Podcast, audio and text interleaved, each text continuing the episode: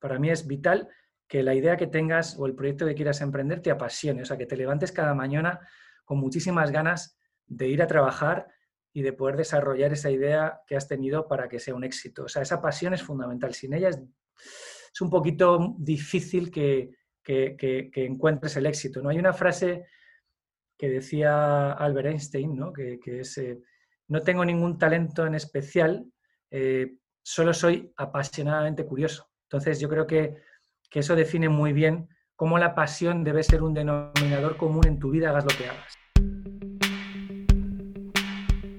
¿Qué onda? Soy José Olivar y bienvenidos al nuevo episodio de Dame un Consejo, el podcast donde platico con líderes de diferentes ámbitos con el objetivo de que nos platiquen su historia y nos den un buen consejo. El día de hoy vamos a platicar con Diego Ballesteros. Diego es cofundador de Sindelantal y fundador de Biwi Software Hoy nos platica su trayectoria emprendiendo y lo que fue fundar, crecer y vender sin delantal. Espero que lo disfruten y sobre todo que se lleven un buen consejo.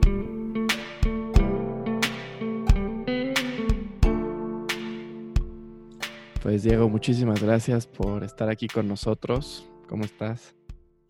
Muchísimas gracias por la invitación, me ha encantado y, y bueno, esperando poder aportar un poquito de conocimiento y algún consejo. Seguro que sí.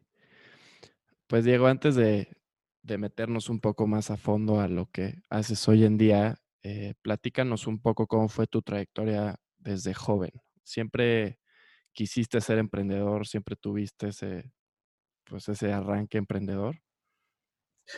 Bueno, yo em, soy hijo de funcionarios y el hermano pequeño de, cinco, eh, que también son funcionarios, los cuatro mayores. Entonces, eh, en España el funcionario es la persona que trabaja para el gobierno, ¿no? O sea, trabajos muy perfil conservador, eh, todos los días lo mismo. Eso sí, pues tienes tu salario garantizado hasta que te jubiles, pero yo siempre tuve claro que ese no era mi camino, ¿no?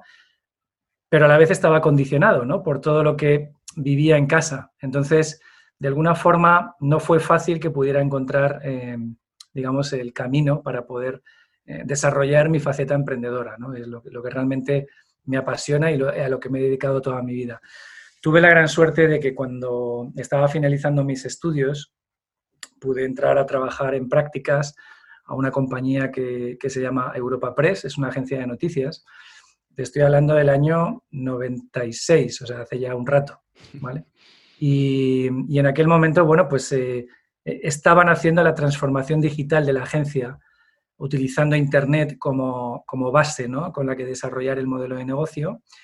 Y sobre todo estaban trabajando con, las, con una de las pocas compañías digitales que había en ese momento en España y tuve la suerte de poder vivir en primera persona y en primera línea todo eso. ¿no? Y, bueno, tuve claro que, que me quería dedicar al mundo digital, que me quería dedicar al mundo de Internet, a pesar de que en aquel momento todavía no había llegado la explosión del sector de Internet, ¿no? No existía Google, por ejemplo. Entonces, eh, en el año 97, con compañeros de, la agencia de noticias, ¿no? con compañeros de Europa Press, decidimos iniciar una, un startup. Bueno, en aquel momento no existía tampoco la palabra startup, ni, o, sea, o por lo menos no se aplicaba a lo que hoy se entiende como compañía que está empezando, sobre todo en el mundo de Internet. ¿no? Entonces, eh, tampoco había inversionistas, tampoco, bueno, pues emprendías en el proyecto, en el mundo de Internet porque nos cautivó, nada más, ¿no? Pero es igual que si hubieras montado un restaurante o, una tienda de ropa. Al final decidimos crear una plataforma en la que uníamos eh, lugares de ocio, restaurantes, eh, bares, donde pasar el ocio en tu ciudad o fuera de ella, ¿no? Para hacer viajes y también creamos contenido que comercializábamos a otros portales de Internet que en aquel momento pues había en España. Y, bueno, pues a partir de ahí llegó inversión. Em, cuando empezó toda la burbuja de las .com, ¿no? Eh, yo creo que nos llegó como cerca de 2 millones de dólares, para que os hagáis una idea. Eh, yo era muy joven, no sabía ni qué hacer con esa lana, pero, pero bueno, pues todo fue un aprendizaje, ¿no? Un, learning by doing, ¿no? Tan famoso que ahora se dice, porque no tenías mentores, no existían aceleradoras, no existía nada de lo que hoy hay por todos sitios y tenías que aprender a base de golpes, ¿no? Pero fue un aprendizaje bonito y ese fue mi primer, mi primer proyecto, pues en mi fase más temprana. Sí. Pues justo una pregunta que surgió mucho es justo esto, ¿no? ¿Cómo, cómo te enfrentaste tú en ese, o sea, en ese momento, años después, pues ya en Sin Delantal, a todas estas habilidades operativas o todos estos retos de los que probablemente no tenías el conocimiento, pero lo lograste sacar para formar pues eh, empresas y, lo que haces hoy en día, ¿no? Bueno, yo creo que una de las cosas que siempre he tenido clara, sobre todo después de mi primer proyecto, es que hace falta rodearse de, bueno, pues de un buen equipo. Inicialmente de un buen socio o buenos socios. Creo que emprender solo es un poco aburrido y arriesgado, porque es imposible que sepas de todo, ¿no? Entonces, yo en particular, por ejemplo, me gusta mucho el mundo comercial, el desarrollo de negocio, ¿no? Esa parte se me da bien, me apasiona, además Em, la suelo tratar de una manera muy ordenada, con mucho procedimiento. Me gusta ver el mundo de las ventas y el mundo comercial desde un punto de vista más eh, casi de un ingeniero, te diría, que de un apasionado del mundo comercial. ¿no? Entonces, para mí, las ventas son casi matemáticas. O sea, hay que abrir tantas oportunidades para que consigas tantos clientes y que con un proceso de optimización eso vaya mejorando. Pero, sin embargo, en una compañía de Internet, pues hay muchas otras cosas, ¿no? Están las operaciones, está el producto, ¿no? Que es la esencia y la base de casi cualquier compañía digital, eh, las finanzas. Entonces, bueno, yo creo que es muy importante saberte rodear de las personas adecuadas y luego, en el caso de que tengas un socio especializado en disciplinas distintas a la que tú eres un especialista, confiar en él. Por ejemplo, con Sindelantal, eh, Baris, que era mi cofundador, era el, encargado de toda la parte de producto y de la operación. Entonces, yo a veces no siempre estaba 100% de acuerdo con lo que él pensaba en algo, pero confiaba en su decisión, porque él era el profesional de esa parte. Y pasaba exactamente igual en, lo mío, ¿no? Él a lo mejor no siempre estaba de acuerdo con alguna estrategia que yo pudiese trazar para llegar a, no sé, pues a Guadalajara, Monterrey o imagínate, ¿no? pero confiaba en, que yo era el que sabía de este tema. ¿no? Eso fue creo que gran parte del éxito que sobre todo en Sindelantal México eh, nos ayudó a, bueno, pues a llegar a lo, que, a lo que llegó el proyecto, ¿no? porque confiamos y supimos delegar en las personas que saben hacer mejor que nosotros otras facetas de la, de la empresa. ¿no? Sí. Oye, ¿de dónde sale la idea de, de crear Sindelantal? Bueno, pues Sin Delantal en realidad tiene un origen que se remonta mucho más atrás. O sea, en aquella primera startup que yo creo en, el año 97, llamada Ocioteca, hicimos un spin-off que se llamó comercomer.com. Y comercomer.com fue un sin delantal del año 99 en el que el modelo de negocio era exactamente el mismo, pero no había usuarios de Internet en España por aquel entonces. La verdad que era muy difícil poder crear un proyecto de ese tipo, porque aunque la idea y el modelo era el mismo, no existían los usuarios. O sea, nos adelantamos a ese proyecto como 10 años, ¿no? O incluso un poco más. Diez años después, en el año 2009, coincido con, con Baris en Barcelona, en un proyecto que los dos eh, estuvimos colaborando. Y, y, en conversaciones sobre qué había pasado con este tema de la comida a domicilio, yo le conté sobre aquel proyecto del año 99 y resulta que uno de los pocos clientes que tuve de aquella plataforma, uno era él, ¿no? Que fue súper chistoso, ¿no? Porque fue, joder, no sé, de los poquísimos que pidieron, pues tú estabas ahí, increíble. Empezamos a platicar sobre, oye, ¿qué habrá pasado con el mundo de la comida a domicilio en, el, en general, ¿no? A nivel internacional. Y nos encontramos casos apasionantes en Estados Unidos con GrabHub, en Reino Unido con Just Eat, en Turquía con Yemek algunos proyectos que estaban arrancando en Alemania, y dijimos, ¿y en España qué? Y en España nada, todo seguía virgen el modelo. ¿no? Así que primero, en el año 2010, eh, empezamos a desarrollar Sin Delantal en nuestro país y mm, en 2012 vendimos la compañía y decidimos hacer las maletas e ir para México. El proyecto era nuevo, se, se, llamó también Sin Delantal, pero por un tema romántico, porque al final vendimos eh, la empresa, vendimos los activos, pero nos quedamos la marca. Entonces dijimos, oye, esta historia no ha terminado, ¿cómo la podemos hacer mucho más grande? ¿no? Entonces, un poco estudiamos el mercado, vimos que México, pues obviamente era un mercado mucho más grande que España, con una cultura del envío a domicilio más arraigada, más arraigada porque España no es un país donde pidamos tanto a domicilio y, en el que no había ninguna plataforma, ¿no? Haciendo, desarrollando este modelo eh, o algo, o, lo que había era muy residual, entonces decidimos hacer las maletas y pues ir para allá. Para México. Sí. ¿Qué tal fue vivir aquí? Pues fue la verdad que increíble, ¿no? Tanto para Evaristo, para mí, pues ambos amamos México, es nuestro segundo país, eh, cada vez que podemos estamos allá.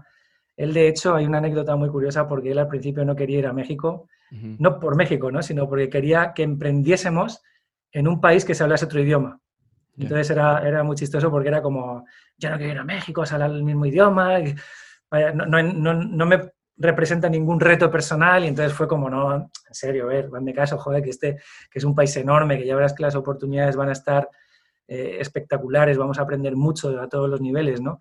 Y, y entonces, bueno, pues eh, él fue un poco a regañadientes al principio y ahora, sin embargo, es el más chilango de todos, ¿no? yo creo que puede ser hijo adoptivo de México perfectamente. pero, pero bueno, la verdad que la experiencia maravillosa, muy dura al principio. Eh, cometimos el error de pensar que por hablar el mismo idioma todo iba a ser igual que en España y ese fue el primer gran error y el primer golpe duro que recibimos. no, llegamos a entender que además de, saber tropicalizar un negocio, hay que tropicalizarse a uno mismo. Primero tienes que entender muy bien la cultura, entender muy bien, eh, bueno, pues cómo es el mexicano, entender bien cómo se deben desarrollar los negocios allá y a partir de ahí, pues, pues aplicar el know-how que habíamos aprendido en España, ¿no? Pero, pero adaptándolo y tropicalizándolo, ¿no? Entonces, siempre explico cuando hablo con un emprendedor no mexicano que mi experiencia en México fue como que los primeros seis meses desde que empecé a vivir allá, me, sirvieron para casi saber por dónde me venía el aire, ¿no? O sea, pero, pero no mucho más. Y hasta que no llevaba dos años ya viviendo en país, no me sentí un chilango más, no le agarré la onda de verdad a México. Pero ya a partir de llevar dos años, ahí sí que empezamos a desplegar súper rápido nuestro potencial, porque entendimos bien cómo funcionaba el país, ¿no? Hackeamos México de alguna manera. Sí. Y cuando llegaron no había esta cultura de, pedir en, plataformas de delivery, ¿no? No, mira, solamente había un proyecto muy chico, muy chiquito, muy chiquito que se llamaba miorden.com de un emprendedor mexicano que se llama Eduardo Musali y Eduardo que es un tipazo y la persona que nos ayudó inicialmente pues a, pues a, a los primeros pasos que hicimos en México, ¿no? Pero Eduardo tenía una plataforma con apenas 50 restaurantes sin prácticamente pedidos, pero bueno, él había tenido la inquietud de querer hacer algo en este sentido, ¿no? Entonces, bueno, nosotros le contactamos y le dijimos, oye, Eduardo, ¿qué te parece si, si te unes al equipo, eh, te unes a la aventura de Sin Delantal, nos ayudas un poquito a acelerar el, aprendizaje de, bueno, pues de todos estos eh, handicaps que tenemos como extranjeros para entender el mercado y, te quedas una participación de la compañía, ¿no? Entonces, bueno, pues llegamos a un acuerdo con él, se incorporó, estuvo un tiempo con nosotros, él luego se fue a, como country manager de Deezer, que es una plataforma parecida a Spotify, estuvo muchos años allá desarrollando el modelo y, y, nada, pero era lo único que había. Si es cierto que en Monterrey existía un proyecto, pero muy aislado, muy, muy centrado en, en solo la ciudad de Monterrey, que se llamaba atumesa.com, y que era un proyecto tapado, ¿no? un proyecto que nadie conocía, que solamente conocían casi, casi te diría los estudiantes del TEC, porque es un proyecto de un estudiante, es un, proyecto de final de carrera de un jarocho que, que lanzó la idea en, bueno, como en el 2002 o 2003, o sea, hace un montón de años, pero que se quedó solo casi en el entorno universitario, pero iba muy bien, súper bien. Y tuve la oportunidad de conocerle y compramos esa compañía y se incorporó también al grupo Sin Delantal con el tiempo, ¿no? Pero me costó mucho, mucho, mucho convencerle de que se incorporase a, desarrollar el proyecto con nosotros, pero, pero sí, o sea, estaba ese proyecto en México, pero muy aislado. En Ciudad de México no había nada, en Guadalajara no había nada, en las grandes ciudades prácticamente no había nada. ¿Y cómo lograron plantear el modelo de negocio de tal forma que cubriera pues, las necesidades que había en el mercado y, se posicionara como un referente en esta nueva forma de, pedir la comida a domicilio? Bueno, el primer reto cuando tienes un marketplace como este no es tanto el usuario, que la gente pida comida, porque yo creo que la gente al final, el, si tiene una manera de pedir comida más sencilla, más rápida, pues al final para ellos es eh, más cómodo, ¿no? Por tanto, el gran reto no era tanto el usuario, sino los restaurantes. Entonces, el sector restaurantero, en general, no solo en México, en España, en prácticamente casi todo el mundo, pero Latinoamérica y España, el sector restaurantero está muy, muy poco o nada digitalizado, ¿vale? Entonces, cuando tú te presentas por primera vez a decirle que le vas a llevar su menú a Internet, que le vas a permitir que los usuarios le pidan online y que le llegue a un aparatito que tú le vas a poner en el restaurante, al principio les sonaba un poco a ciencia ficción y sobre todo les generaba desconfianza. Entonces, el gran reto que tuvimos con Sindelantal eh, fue el de evangelizar al sector restaurantero. De alguna manera, yo creo que la palabra eh, evangelizar refleja muy bien la labor que tuvimos que hacer para que entendieran que el sector restaurantero iba a sufrir también una transformación importante en el futuro. Como y entonces siempre yo me gustaba presentarles el paralelismo del mundo del turismo, ¿no? los viajes. Digo, pues tú ya no compras un boleto de avión en, una agencia, ¿no? Normalmente lo haces ya online y, ha sido el sector que más rápido se tuvo que transformar en su digitalización y nos ayudó a que los restauranteros entendieran que eso más tarde o más temprano iba a llegar también al sector, ¿no? Entonces, hoy por hoy, por ejemplo, en cualquier país puedes encontrar a Uber Eats, puedes encontrar a Rappi, puedes encontrar a Globo, ¿no? que está también en muchas ciudades en España o en Latinoamérica. y, son los restaurantes las que, los que ya hoy necesitan estar en estas plataformas para generar negocio. ¿no? Pero en aquel momento eh, no era así. Entonces, fue una labor dura, pero una labor bonita, porque de alguna manera les ayudamos a digitalizarse y para mí eso, eh, con los 3.000 restaurantes que yo creo que llegamos a tener en la etapa en la que nosotros lideramos sin delantal, pues eh, es un orgullo, ¿no? Ayudarles a que entendieran el valor de la tecnología, ayudarles a que entendieran cómo con Internet podían crecer su negocio, ganar clientes, optimizar las operaciones y, bueno, pues, pues ser mejores empresarios de alguna forma, ¿no? Y bueno, fue, fue, duro, pero fue bonito. Pues sí, y me imagino que hoy en día, pues muchos de esos restaurantes que en su momento dijeron que no, pues lo están teniendo que adoptar a la de a fuerza. Claro. ¿no? eso es una cosa que siempre pasaba, ¿no? Lo vivimos en España y lo vivimos en México.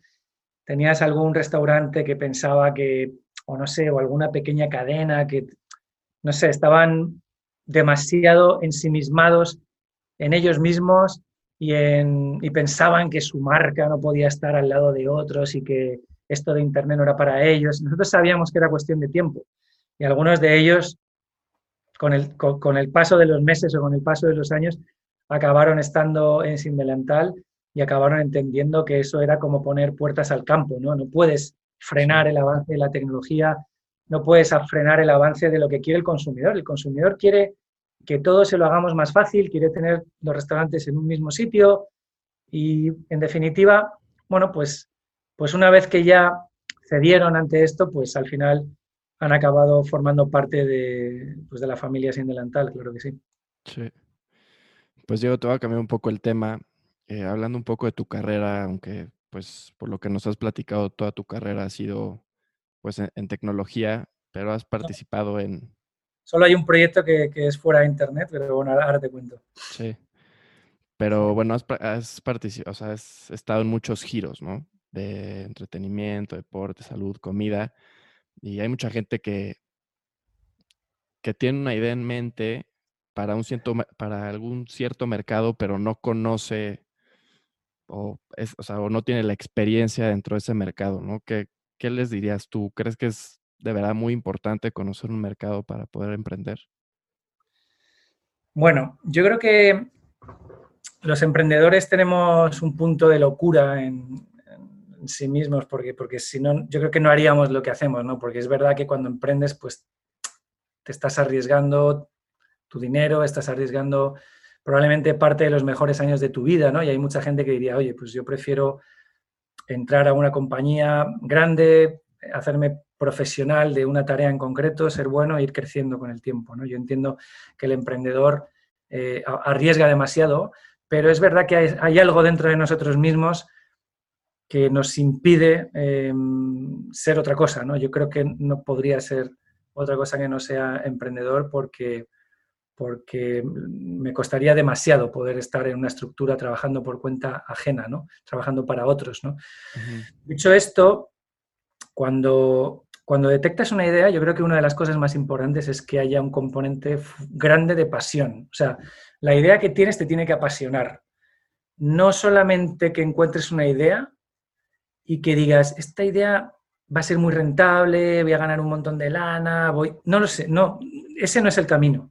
Tiene que haber algo dentro de la idea que te apasione. Por ejemplo, cuando estábamos hablando de Sin Delantal, a mí me apasionaba el reto de aprender la cultura y aprender cómo desarrollar el negocio en otro país, ayudar a los restaurantes en esa evangelización para que se digitalizasen, crecer y, ser el líder de una categoría. O sea, había cosas que me apasionaban. No tanto el quiero ganar lana, quiero dar el gran pelotazo, ¿no? Y, eh, que es uno de los grandes errores que cometen muchos emprendedores en este mundo de Internet, ¿no? Querer tener atajos. ¿no? En, este mundo no hay atajos. Si de verdad quieres hacer algo importante, te tienes que esforzar, tienes que trabajar duro, pero ese componente de pasión es fundamental. Para mí es vital que la idea que tengas o el proyecto que quieras emprender te apasione, o sea, que te levantes cada mañana con muchísimas ganas de ir a trabajar y de poder desarrollar esa idea que has tenido para que sea un éxito. O sea, esa pasión es fundamental. Sin ella es, es un poquito difícil que, que, encuentres el éxito. ¿no? Hay una frase que decía Albert Einstein, ¿no? que, es, eh, no tengo ningún talento en especial, eh, solo soy apasionadamente curioso. Entonces yo creo que, eso define muy bien cómo la pasión debe ser un denominador común en tu vida, hagas lo que hagas. ¿vale? Entonces yo creo que, que no es tan crítico que seas un experto en México o en España o en Latinoamérica o que seas un experto en comida a domicilio el, saber no ocupa lugar y todos podemos aprender casi de todo. Ni que decir tiene que si vas a desarrollar un proyecto en el mundo del automóvil y eres un ingeniero de automoción, pues probablemente tu conocimiento por tu formación te va a ayudar a facilitarte el, emprendimiento, ¿no? Pero si yo quiero hacer un proyecto de automóvil, no soy un experto en automoción, pero sé, pero tengo clarísimo lo que quiero hacer, estoy apasionado con mi idea y me reúno de las personas adecuadas y contrato el talento y el conocimiento, ¿por qué no? Voy a poder desarrollar un negocio en ese giro, ¿no? Hoy dentro de la industria de la tecnología que pues es tan cambiante, todos los días hay algo nuevo. ¿Cómo identificas una oportunidad y cómo sabes si es el momento de perseguirla como sabiendo que no te dejó atrás el, mercado? Bueno, yo eh, quizá por ser un emprendedor un poco ya más veterano, me ha tocado vivir distintas etapas de, cómo encontrar ideas para emprender.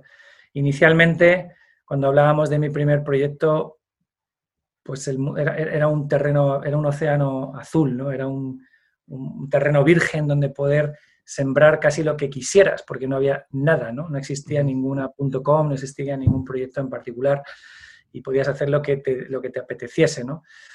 En el futuro, eh, quizás hay en los mercados que estamos un poquito más atrás eh, que otros países, ¿no? Por ejemplo, pues es, innegable eh, que Estados Unidos es un mercado en, lo que a tecnología se refiere un poquito más avanzado que Latinoamérica o que España, ¿no? Por tanto, los emprendedores latinos, los emprendedores hispanos, podemos detectar grandes oportunidades, ¿no? En proyectos que hayan surgido en los Estados Unidos o, en, Alemania o en Reino Unido, en mercados tecnológicamente un poquito más avanzados, que nos ayuden a inspirarnos para poder llevar esa idea a nuestro país. Entonces, tú como mexicano eh, conoces tu cultura, conoces tu mercado, conoces a tu gente y vas a saber cómo poder adaptar esa idea a tu país y, bueno, quizá aplicarle matices para que sea exitosa, ¿no? Entonces yo creo que hoy por hoy eh, es difícil ya, es quizá un poco difícil que puedas crear una idea que no exista. Es un poco difícil. Es, más fácil que puedas inspirarte en algo, mejorarlo. O sea, oye, ya se está haciendo esto, ¿cómo puedo hacerlo mejor? ¿no? Entonces, eh, ¿cómo puedo hacer que la experiencia del usuario se convierta en, algo mucho más atractivo? Por ejemplo, Sin Delantal era un, es un marketplace que inicialmente nace con restaurantes que ya tienen su propia logística ¿no? para enviar los pedidos. Hoy todas las eh, compañías han evolucionado a poder ofrecer ellos la logística para que restaurantes que no servían a domicilio eh, puedan estar ahí y ampliar así la oferta y darle una oferta mucho más atractiva al usuario. Bueno, pues es una evolución de cómo esta misma idea con distintas aplicaciones puede ser más exitosa y puede ser más grande aún, ¿no? Y así pues con, todo, ¿no? Entonces yo creo que al final para un emprendedor que esté buscando algo con lo que desarrollar un, emprendimiento, bueno, pues yo, creo que hay que estudiar, por ejemplo, hay una, hay una compañía, eh, una aceleradora de negocios en Estados Unidos que se llama Y Combinator, que todos los años tiene su evento anual por el que pasan muchas ideas innovadoras, entonces, yo creo que es un buen sitio donde inspirarse. Además, tienen una escuela para emprendedores, ¿no? Donde puedes eh, seguir desde cualquier lugar del mundo eh, las pautas para emprender un proyecto, te dan ideas, te dan tips y, bueno, pues algo maravilloso que yo no tuve cuando era joven y que hoy pues tenéis una cantidad de conocimiento ingente en la red eh, y sobre todo con compañías como Byte Combinator para poder inspiraros ¿no? y poder desarrollar ideas. Claro. Sí, debemos de aprovechar esos recursos que, que, pues cuando tú empezaste no, no existían. No, claro que no. Muchas veces siento que hay emprendedores que se apegan mucho a, su idea y a, su negocio y con el, siguen invirtiendo no solo dinero, sino tiempo y, su negocio pues no es rentable o, o, no genera lo que, los ingresos que esperaban. ¿Tú qué crees que se tiene que hacer en estos casos? ¿Crees que siempre, tiene que, siempre tienes que tener en mente esa posibilidad de abandonar una idea? Bueno, aquí hay varias lecturas, ¿no? Mm, yo creo que lo primero, cuando uno, sobre todo uno de los errores que se cometen cuando uno monta su primer proyecto, es que lo, lo percibes desde un punto de vista muy romántico. O sea, te enamoras tanto de tu proyecto que no eres objetivo. Eso puede pasar a veces con una pareja, ¿no? Tú estás tan enamorado que te está diciendo tu amigo, oye, pues esta vieja es una pedorra, ¿sabes? Y no, o sea, no te está haciendo bien. Y tú estás tan enamorado que dices, no, pero ¿qué dices? No. Entonces, bueno, luego ya te desenamoras a lo mejor un poco y empiezas a ver las cosas con más claridad. Pues en los negocios te puede pasar un poco igual. Entonces, antes hablaba de la pasión, ¿no? La pasión es fundamental, que no es lo mismo que el enamoramiento. Entonces, la pasión es crítica para que tu proyecto tenga éxito, pero te permite ser objetivo. Entonces, uno con un proyecto tiene que ser lo suficientemente objetivo para saber si esto jala o no jala. ¿Vale? Entonces, te pongo un ejemplo. El proyecto actual, mi emprendimiento actual, Biwi, viene de un pasado. Un pasado con una marca además distinta, que se llamaba Miora, donde empezamos a desarrollar una idea que no estaba teniendo el comportamiento que yo había previsto en mi plan de negocio. Entonces yo lo que hice fue transformar esa idea y hacer un, pivot del modelo de negocio. Pivoté la idea hacia un modelo de negocio diferente. Entonces, no pasa nada. Oye, esto me encantaba, le puse mucha pasión, pero la lógica empresarial, porque no dejamos de ser empresarios, me dijo que el camino era otro y debía cambiarlo, debía cambiar el rumbo de la compañía para que fuera exitosa. Afortunadamente, ese pivote que hice de la idea me ha permitido hoy tener, me permite hoy tener pues unos 3.000 clientes en más de 40 países, 80, eh, más de 80 personas en el equipo trabajando con este proyecto y actualmente están entrando en mercados como Estados Unidos, Reino Unido, Singapur, Australia, etc. Aparte de los mercados hispanohablantes donde ya estábamos. Por tanto, tomé la decisión correcta. Si, esto me hubiera pasado en mi primer proyecto, no lo habría hecho seguro y me habría estrellado porque estaba enamorado de mi negocio. Entonces, no era objetivo con las decisiones que tenía que tomar. Otras veces también te diré que hay emprendedores que apuestan fielmente por su idea, las siguen a muerte y consiguen que tenga éxito finalmente. ¿no? Y esto, por ejemplo, yo soy Business Angel, invertí en un proyecto que se llama Cabify, que entiendo que conocerás porque está también en México, es una compañía española, eh, emprendida por un muy buen amigo español, que, bueno, pues tras su, tras su paso por, por, Stanford, donde gracias a una beca pudo hacer su MBA, em, nació la idea de Cabify y, después de España pues llegó a México, todavía siendo muy chiquita, ¿no? Cabify pasó por muchos momentos de, estar muerta, de quiebra, de ser una empresa que no, o sea, que tuvo que pedir un préstamo y otro préstamo y dinero de la familia y, otro, y algún inversionista que llegaba a última hora y tuvo varios momentos de pasarlo muy, muy mal. Pero, pero el emprendedor siguió, digamos, confiando plenamente en su idea y hoy Cabify pues, se convirtió en el primer unicornio español, la primera compañía valorada en más de mil millones de dólares y creciendo. Entonces, eh, digamos que esas son las dos lecturas. Desde el punto de vista práctico, te diría que la decisión de, saber en qué momento hay que abandonar o en qué momento hay que pivotar es la más adecuada. Creo que no es, eh, lo de Cabify es igual de difícil que conseguir que tu empresa sea un unicornio que valga más de mil millones de dólares, ¿no? Entonces, pero te lo cuento como caso porque también se puede dar, ¿no? Sí. Y por ejemplo, en el caso de, vender tu empresa, que lo, viviste con Sin Delantal, como qué momento, pues es el adecuado, bueno, no, no qué momento es el adecuado, pero en qué momento tomas esa decisión de dejar ir tu proyecto que pues es como un bebé, ¿no? Para ti. Bueno, en cada, en cada compañía es un mundo, ¿no? El momento de un exit en, las compañías de Internet, eh, pues es una de las metas, ¿no? Que todos los emprendedores están buscando, ¿no? Pues creo este proyecto, yo lo llevo hasta aquí, consigo venderlo y a partir de ahí, pues es otro el que lo continúa, ¿no? Y lo hace más grande, ¿no? Pues es el caso claro de Sindelantal en México, ¿no? Nosotros estuvimos dos años, un poquito más de dos años liderando el proyecto eh, y, lo vendimos, bueno, pues porque realmente en este caso la oferta era irrechazable, ¿no? El momento del food delivery a nivel mundial eh, estaba súper caliente. Eh, nosotros no teníamos previsto vender la compañía tan pronto. Yo, de hecho, pues me fui a México con mi familia, tengo tres hijos y, y pues fuimos todos para allá. Mis hijos estaban estudiando en la escuela en México, estaban contentos, todos estábamos felices en México, pero llegó una oferta eh, pues irrechazable y, decidimos vender la compañía, ¿no? Porque era bueno para los inversores, era bueno para, nosotros y, creíamos que además el proyecto pues iba a quedar en, muy buenas manos, ¿no?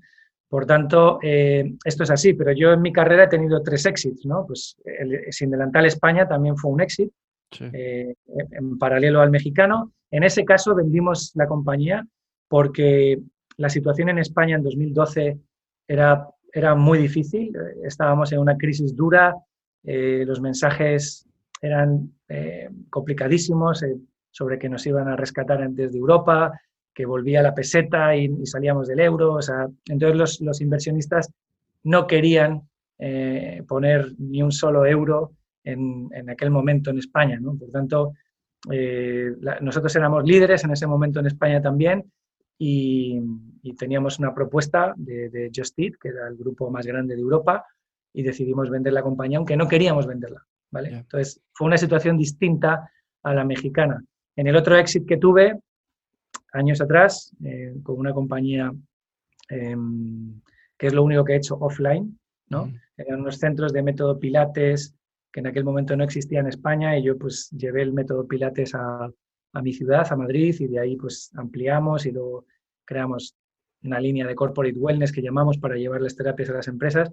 Y es una compañía que compró un grupo de salud eh, llamado Sanitas, que forma parte de Bupa, del grupo inglés. Y fue una experiencia bonita, pero digamos que llegó el momento, ¿no? O sea, nosotros ya no éramos capaces en esa compañía de llevarlo más allá. Y bueno, pues el, el, darle el pase a una compañía más grande, con un plan más ambicioso, pues tenía todo el sentido. ¿no? Pero bueno, cada éxito es un mundo. Si es verdad que si emprendes en el sector tecnológico y, se te presenta la oportunidad de poder vender la compañía, lo mejor que puedes hacer es que tengas varios posibles compradores, ¿no? Lo ideal es que no tengas solo uno porque entonces estás un poco en manos del comprador y probablemente no vas a conseguir la mejor propuesta posible.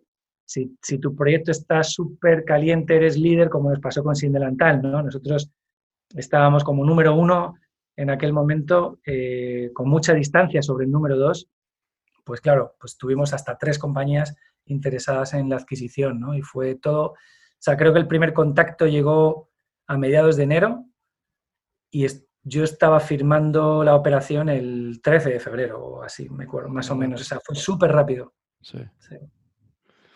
Y ahora estás en Biwi, ¿no? Que lo fundaste en 2016. Sí, y ahora estoy en Biwi.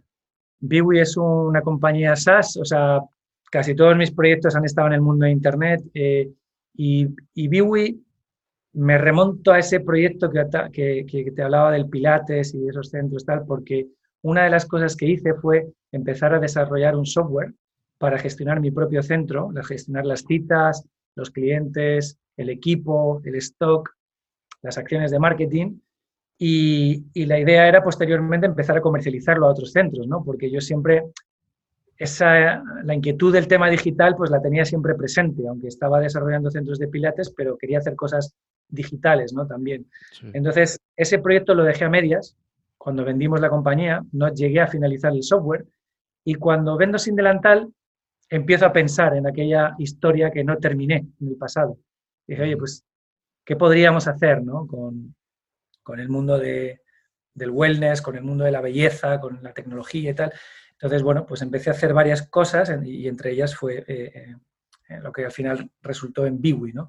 Un software donde un centro de yoga, un centro de CrossFit, un spa, eh, le ayudamos a gestionar sus citas, a gestionar sus clientes, empleados, le entregamos una app para que pueda estar en contacto con sus clientes recibiendo reservas, para que sus clientes le puedan pagar. Al final es, en, la esencia nuestra, nuestro espíritu es lo que la tecnología que las grandes compañías pueden permitirse, ¿no? Pagando pues, un montón de dinero por comprar un software muy completo y muy caro, digamos que lo adaptamos a una, a una pequeña empresa no solamente para que los costes sean muy chicos y que se lo puedan permitir, sino para que también esté adaptado a su, a su capacidad de uso, ¿no? ¿no? que sea un software muy complejo, sino que la curva de aprendizaje sea sencilla. Y bueno, pues la verdad que muy contentos porque, porque como, como te comentaba antes, ya estamos prácticamente con unos 3.000 clientes, eh, creciendo.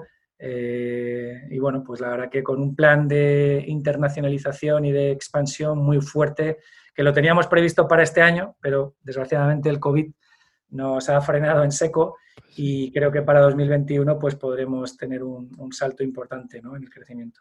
Seguro sí. Diego, ¿qué hábitos crees que han sido clave para el éxito que has tenido en tu carrera? Bueno, yo creo que en cuanto a hábitos, hay, hay algo que, es muy importante y que yo reflejo en, los valores de las compañías que, que he emprendido ¿no? y que en casi todas las compañías los he tenido y que, y que en este caso, pues por ejemplo en Biwi para mí son fundamentales. ¿no? Entonces, aparte de hábitos mm, de día a día muy claros, ¿no? de hacer deporte, eh, intentar comer sano, sobre todo yo ya con 44 años, pues con, más razón tienes que cuidarte y tienes que llevar una vida ordenada, pero luego hay una serie de cosas que tienen que marcar tu día a día, ¿no? Y yo lo resumo en cinco valores. O sea, el primero es eh, integridad. Yo creo que tienes que ser íntegro contigo mismo, con, tus, con, tus, em, eh, con tu equipo, con tus empleados, con tus socios, con tus proveedores. O sea, y la integridad de alguna manera es... Hay una frase que dice, eh, dijo Napoleón Hill que define muy bien eso, ¿no? Y es, cuando eres capaz de mantener tus propios estándares de integridad, sin importar lo que los demás hagan, pues estás destinado a la grandeza. Entonces, la integridad es lo, que tú haces cuando los demás no te ven, ¿vale? porque tú ante los demás puedes decir, yo soy así o mi compañía es así o te prometo esto, se lo puedes prometer a tus amigos, se lo puedes prometer a una chica, se lo puedes prometer a, no sé, ponlo en cualquier ámbito de tu vida, ¿no? Y luego está lo que tú eres de verdad.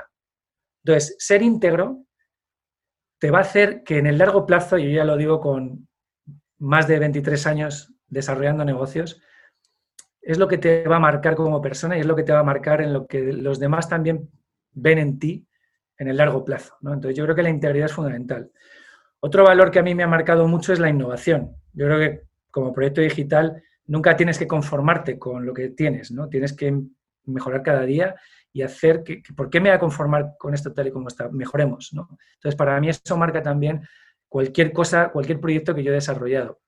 Tercer valor, trabajo en equipo. Yo creo que esto, no sé, yo me encanta el fútbol, soy del Real Madrid, apasionado, me dolió en el alma que se fuera Cristiano, pero por ejemplo el Real Madrid, aunque Cristiano siempre ha sido, en este caso, nos ha hecho vivir una etapa idílica, ¿no? O en el Barça Messi, pero Cristiano sin Modric, sin Cross, pues seguramente no habría conseguido ganar Champions, ¿no? Sí, podría haber hecho un partidazo y ganar, hacer un hat-trick frente al Levante un día, pero cuando te enfrentas al Bayern, cuando te enfrentas a, al Liverpool, cuando estás peleando por algo tan grande como la Champions, como no funciones como un equipo, es imposible que ganes campeonatos, ¿no? Esto lo dijo Michael Jordan, ¿no? Que, al final eh, el talento gana partidos, pero los torneos los ganan y los campeonatos los ganan los equipos, ¿no? Entonces, bueno, yo creo que en tu empresa y en, lo que tú marques como la estrategia a seguir, pues el trabajo en equipo es fundamental. Tienes que funcionar como un reloj, ¿no?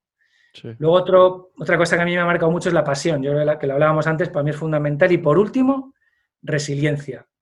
Emprendiendo vas a encontrarte con millones de problemas, con montones de piedras en el camino que vas a tener que, con las que vas a tropezar una y otra vez pero te tienen que hacer más fuerte, y más fuerte, y más fuerte. O sea, si me caigo una vez me levanto dos, si me caigo siete veces me levanto ocho.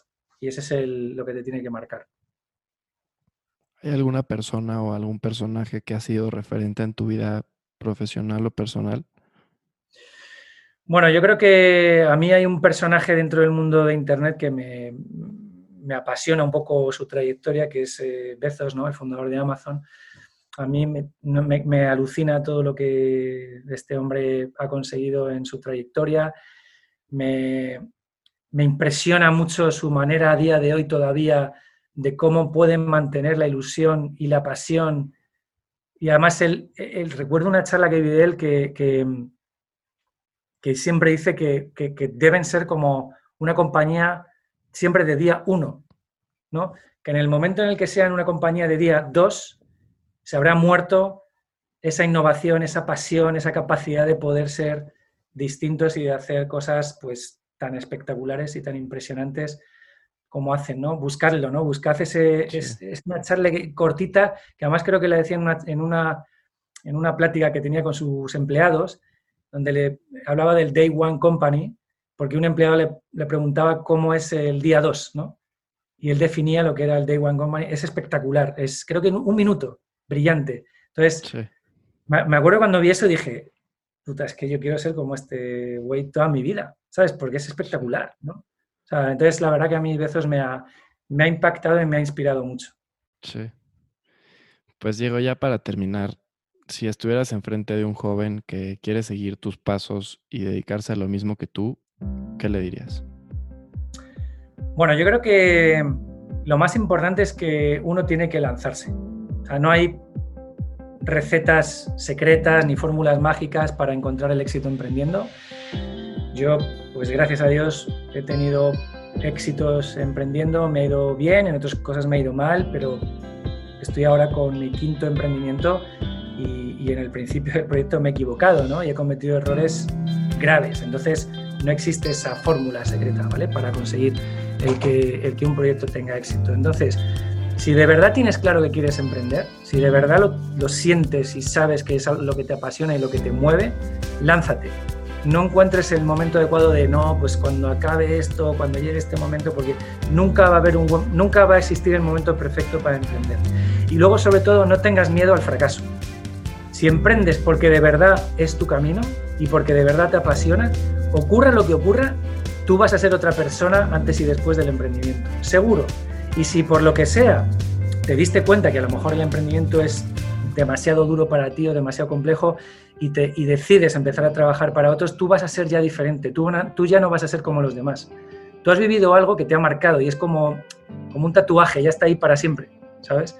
Entonces, creo que es importante que tomes la decisión de lanzarte, que lo hagas independientemente de que te vaya bien o te vaya mal. El resultado, pase lo que pase, para ti va a ser positivo. Entonces, hazlo, lánzate. Pues muchísimas gracias por por tu tiempo. Qué bien que pudimos cuadrar la entrevista con los horarios y todo. Muchísimas gracias. Disculpad que ha sido esta un poco con una locura de, cosas en, estos últimos, en estas últimas semanas, pero encantado de participar. De verdad, muchísimas gracias. Eh, os deseo mucha suerte con el podcast. Está genial, me encanta la idea. Y ojalá pues podamos aportar algún consejo ¿no? a, a nuestros oyentes y, y que les sirva de algo este ratito que, bueno, porque pues lo he pasado muy bien, he estado muy a gusto y lo dicho, mucha suerte chicos. Pues muchas gracias.